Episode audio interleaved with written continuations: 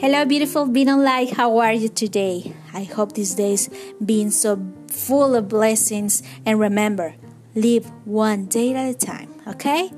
Well, today I'm going to talk to you about the fearful lion. Check it out. In a distant land, there was a lion that was lost, tired, thirsty, and hungry. He decides to go in search of water. When he looked up, he saw a smiling lake in the distance. He ran excitedly to drink some water and quench his thirst. But when he saw his reflection in the water, he was afraid and thought, Um, this lake maybe belongs to another lion. With how tired I am, I can find him.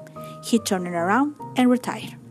But his thirst was so much that he regained his courage and decides to go back to face the lion.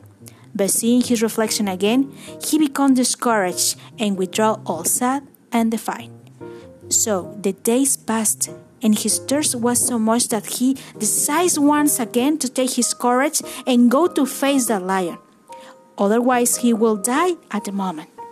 When he approached the lake, he immediately began to drink the water, and it was then when his rebel completely disappeared.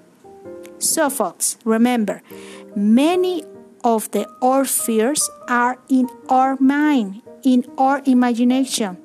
There are um, the thoughts when we face up negative thoughts.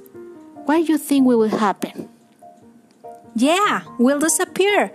Don't let the fear dominate you.